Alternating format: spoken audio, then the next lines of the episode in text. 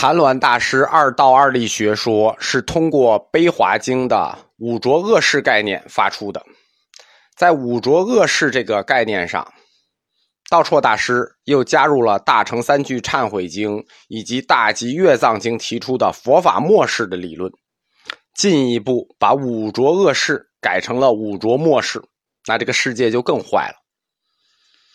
在这个更坏的世界里。道绰大师进一步阐发了难行和易行，让难的更难，让容易的更容易。这个容易就不光体现在信就容易，修持就容易，也体现在他修持的时间上更容易。我们上一课已经讲了，正常的修持那是要三大阿僧起劫才到初地菩萨，那这个老百姓接受不了了。我们需要一个比较短的时间，那多短呢？那最好就是这辈子。谭鸾大师他发展的是龙树菩萨的善见毗婆沙异行品，按同样的套路，道绰大师就把俱舍论给发展了。我们讲了啊，他一下就把俱舍论的那句话抓出来，异行道的那句话抓出来，俱舍论都这么说了，那么我这个理论就站得住。既然俱舍论说了另有方便异行之法。那我说的那个是不是方便异行？站在这个理论上，安乐集明确的提出来，不论寿命长短，只需一生即可达到佛果，即可阿惟越智，可不退转，跟修道一万劫、三大阿僧起劫，那功效是一致的。这下这个难行道、易行道，这个易行道这回是彻底易了，彻底简单了。不光是方法简单，信起来简单，它这个时间也简单。信愿行，只要信，只要有愿望，那修行的时间我们也彻底给你改简单了。这一辈子就能修行成佛。这就是对难易的描述。这是什么？也是为了传教的方便。老百姓一听就明白了吧？明白目的了吧？大家听完了这个，实际就明白道绰大师的目的。什么？只要信。只要有愿望，那修行的时间我也可以给你改简单了。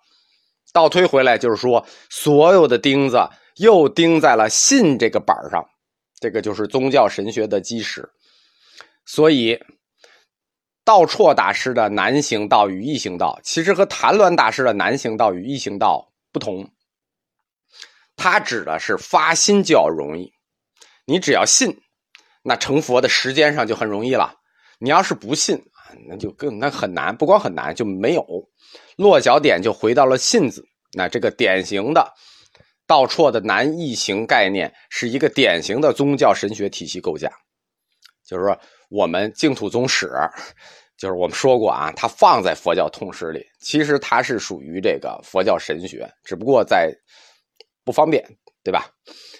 我们前面讲，把净土法门称之为易。把其他法门都称之为难，这是净土宗和其他教派的矛盾和焦点。它有挑衅的意思，相当于公开树敌嘛。就是六十年以来，这个攻击不断，都是为了这事儿，调和一下吧。老打也不合适，对吧？大家都是教内同志，所以道绰大师就依照南行道和易行道，提升了理论层次。立圣道门与净土门，南行道对应的就是圣道门，易行道对应的就是净土门。那很显然，其他除净土门以外，所有的法门都叫圣道门，圣人的圣，而净土法门就叫净土门。这回我管大成你们所有的法门都叫圣道，圣人的道，爱听吧？汉字里还有比圣贤的圣更高级的夸人吗？没有了吧？这回总没有意见了吧？算尊重你们了吧？就跟大成小成似的，我自己管自己，哎，叫小，管你们叫大，这没有意见了吧？其他宗派没有意见，当时没有意见，等他们反应过来的时候，晚了，已经晚了。这叫高级黑啊！道绰大师博览群书，以儒入佛，对吧？他跟谭鸾不一样，谭鸾是以道入佛，道绰是以儒入佛。你们所有的法门都是圣道，你们喜欢听？想一想，啥叫圣道？顾名思义，那就是圣人走的道路。圣人走的道路，那得圣人走啊，做圣人光荣啊。但是做圣人多难，所以其他教门没高兴多久就反应过来这个坑是怎么挖的。谁修行能修行成圣人啊？修行成圣人也就算了，谁敢按圣人的路修行？这条路叫圣道，圣人走的，谁敢按圣人的路修行？你敢出去说，我正走着圣人的道路呢？你不敢吧？你老几啊？你敢按圣人的路修行？那怎么办？那算了呗，还是念佛呗，对吧？这一下就回来了，一下就从圣道门滑到净土门了。你不敢宣布说我正走着圣人的路吧？道绰大师这招非常的绝呀，就看似好心，他实际上彻底堵死了其他法门的路，走自己的路，让别人无路可走，而且还很尴尬。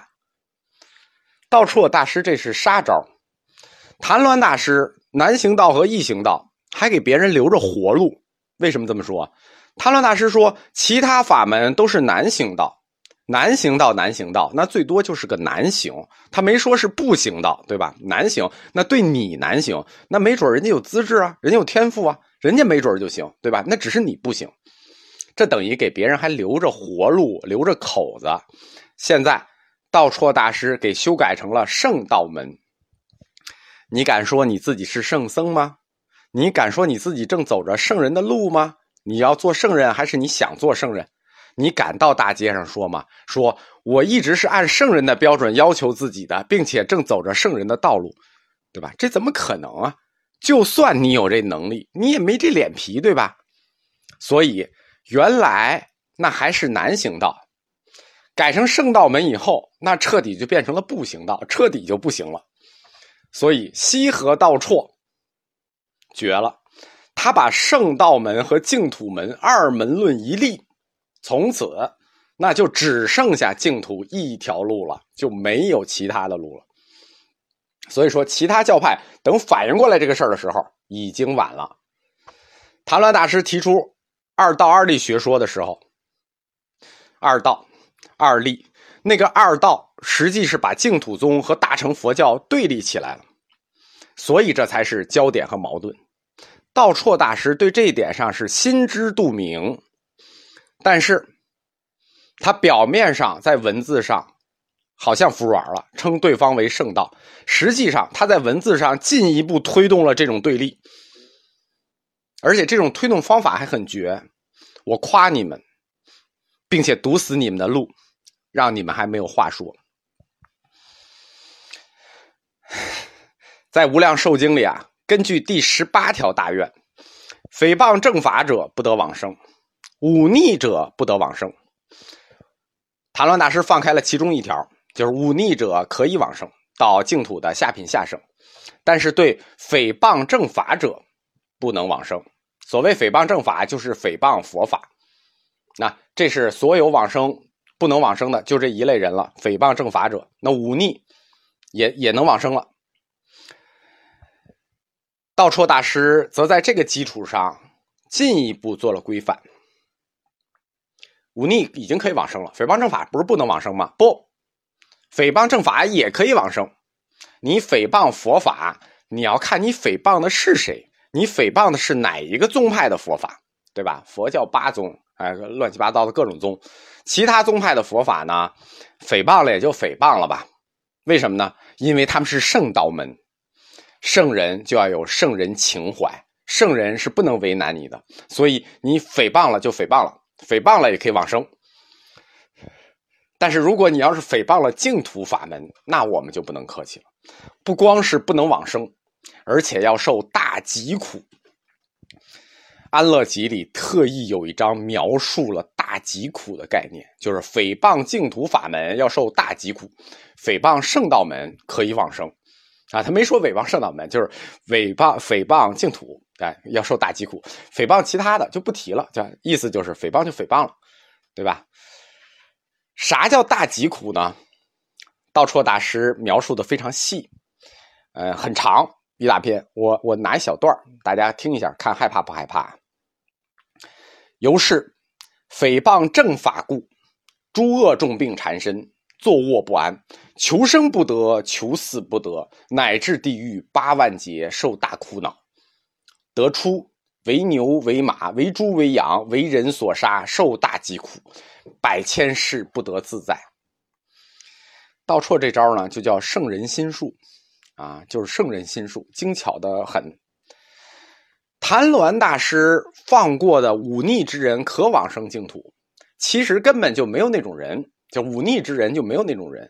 谁会杀父杀母？我真没听说过啊！杀别人听说过，杀父杀母真没听说过。杀阿罗汉出佛身血，你没有这个机会啊！你想杀阿罗汉，你找得着阿罗汉吗？所以谭乱大师放过那忤逆往生净土，其实没啥。但道绰大师，哎。他就放过了诽谤其他教派佛法，唯独不放过诽谤净土的呢？大家想一想，为什么这个道理？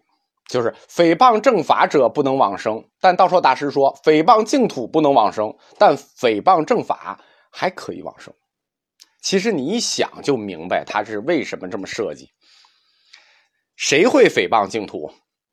西方极乐世界最终归去。死了以后去西方极乐世界，普通老百姓百分之九十九的文盲，你让他说这话，他都不敢说。他想脱生净土，他都来不及，他哪敢诽谤净土啊？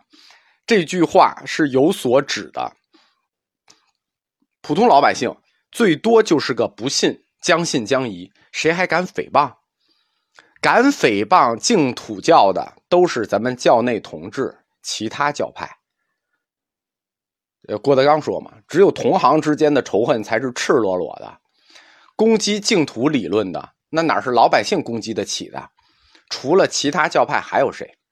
因此，道绰说，诽谤他们也就诽谤了，一样往生，哎，可能还快点但是诽谤净土的，那肯定背后是其他教派嘛！啊，我假装不知道，我给你们个描述。”你们只要诽谤，你们就要受到大疾苦的预言。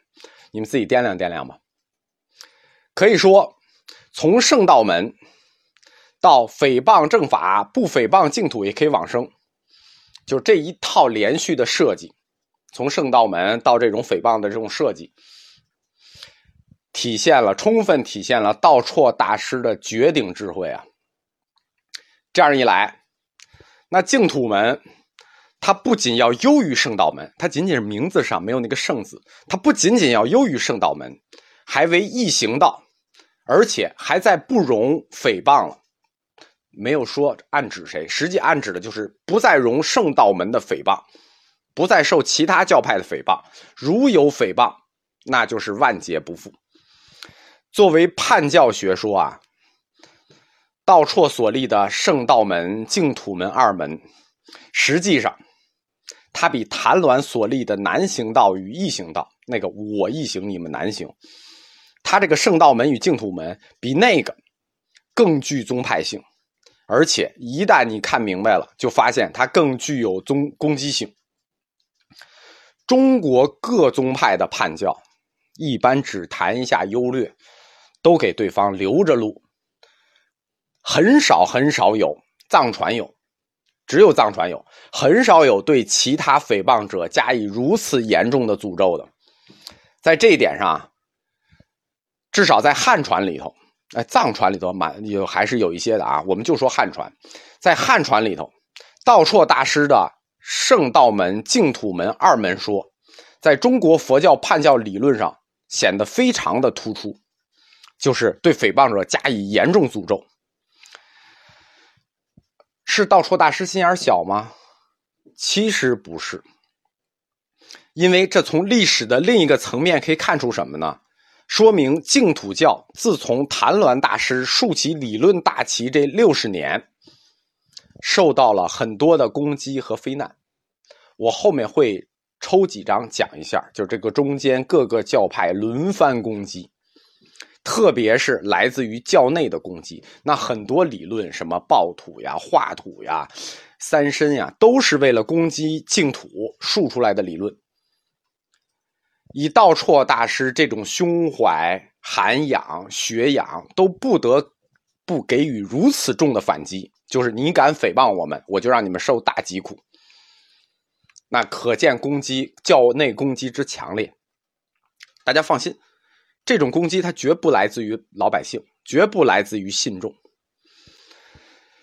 从这点上，我们可以看出，站在净土教本身的立场上，我们别忘了啊，道绰大师是禅师出身，可以看出大师对净土、对救度众生的信念的热爱，以及他对教内诽谤者的这种深恶痛绝。嗯，到这儿，谭鸾大师的净土啊，道绰大师的净土学说三部分，学说部分圣境二门说就介绍完了。介绍他净土学说的第二部分决疑，就是道绰大师净土学说一般上中下三集嘛，第二集就是决疑。这第二部决疑呢，道绰时代决疑的四个问题，都是理论性问题了。第一个，弥陀净土。和弥陀佛是报身还是化身？是报土还是化土？弥陀净土是唯心还是实有？弥陀净土是否优胜于其他十方净土？最后就是十念往生是否是别实义？我们前面就说过，大家听听这问题，这四个问题，这是老百姓问得出来的问题吗？哪个不是教内同志问出来的？六十年，老百姓没有问题啊。但是我们自己的同志有一堆问题，呃，我前面就说过啊，这段这个没有兴趣的就跳过吧，全是理论性问题了。第一个问题，弥陀佛和弥陀净土是报身佛还是化身佛？是报土还是化土的问题？这题干太专业了。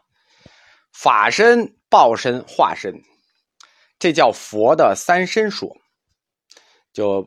佛的三身说不像一般同学了解那么简单啊，它是一个很很很大的东西，呃，各个教派的说法还不一样，涉及的教理也非常的广，呃，论述的资料也非常的多，包括他法身还要分层，报身还要分层，化身还要分层，每个都要分很多层。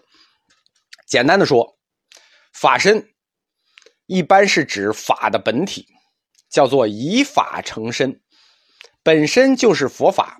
所以法身的等级是最高的，那化身和报身呢？哪个等级高？当然是报身等级高了。为什么？因为化身和报身它是一对因果，有因才能得果，化身是因，报身是果，所以说报身要高级。所谓化身佛，就是我们能看到的在画图里的化身佛，那还在因位；那报身已得佛果，那就在果位了。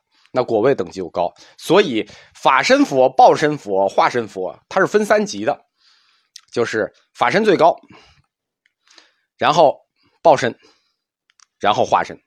那它相应的三身就要有三土，那这又是一个理论大争议，就是三身是不是有三土？为什么化身肯定是有化土，报身肯定是有报土，但法身到底有没有土？有没有法性土啊？这这就太理论了啊！在南北朝时期，北周有一个舍那耶舍翻僧，他翻译过一本没有名的经，叫做《佛说大乘同性论》。虽然这本书没有名，就是《佛说大乘同性论》没有名，但是历代都作为标准经，被收入大藏经系统。这本经里就提到了一个原则：在净土中成佛的，就是报身佛。